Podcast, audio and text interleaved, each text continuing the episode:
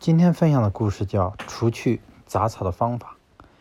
一名智者指着长满杂草的一块荒地，问弟子：“你们看田野里长着些什么？”“杂草。”弟子们不假思索地说。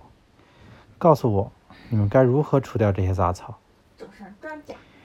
一个弟子首先开口：“只要有恒心，用一把铲子就足够了。”第二个弟子接着说：“我觉得用火烧最好了，又快又干净。”等弟子们讲完了，智者站起来说：“你们都回去，按照各自的方法除一片草。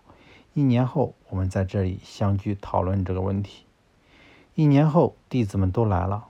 他们无论采用何种方法，都无法将杂草除尽。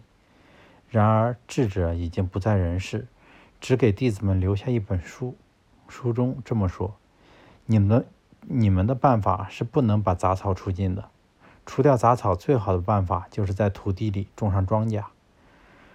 我们的心灵也是一片田野，会生出数不清的欲望。有些欲望是杂草，有些欲望是庄稼。而庄稼越多，杂草的生存空间就越小。